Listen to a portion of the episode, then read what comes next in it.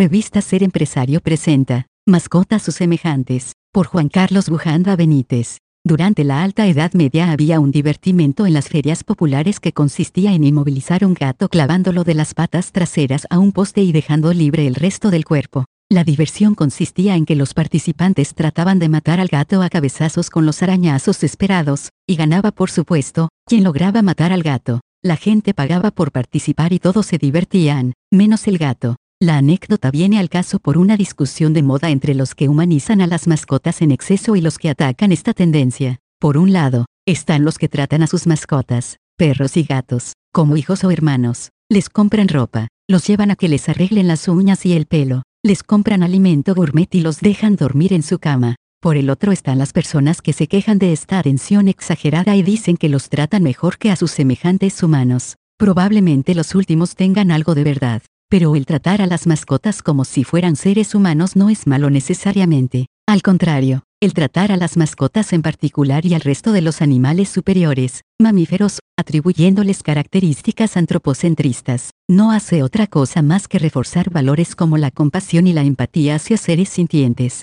Esta es una tendencia renacentista que no ha parado de lograr mejores tratos no solo hacia los animales, estos son los últimos beneficiados, pero antes estuvieron todos los que recibían tratos inhumanos y que ahora están protegidos por la Declaración Universal de Derechos Humanos, esclavitud, Trabajo infantil, voto femenino. No creo que el tratar a los animales domésticos sea algo malo intrínsecamente. Quizás sea exagerado en algunos casos, pero de eso a afirmar como dicen sus críticos que tratan mejor a los animales que a los seres humanos necesitados de cuidado. Hay mucho de información tendenciosa en el peor de los casos y de ignorancia en el mejor. No existe ningún estudio serio que pueda comprobar que las personas que tratan bien a sus mascotas hagan lo contrario con sus semejantes. En cambio sí existen estudios que ponen en evidencia valores como la compasión y empatía en los dueños de mascotas hacia las demás personas, siendo justos. Tampoco existen evidencias que demuestren que las personas que no comulgan con el trato humanizado a los animales traten necesariamente mal a sus semejantes.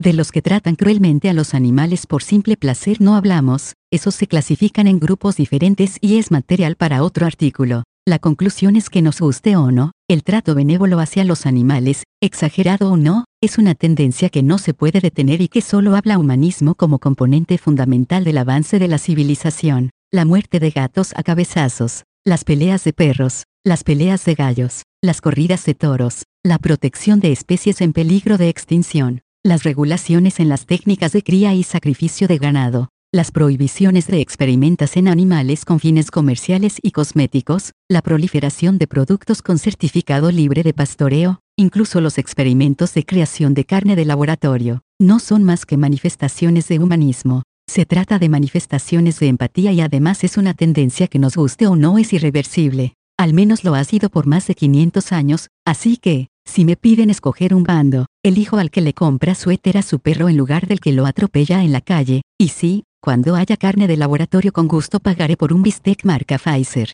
Copyright 2024, Grupo Editorial Ser Empresario, todos los derechos reservados. Toda opinión expresada en los diversos contenidos de esta revista o podcast es responsabilidad de quien la manifiesta y no reflejan necesariamente la postura de esta casa editorial.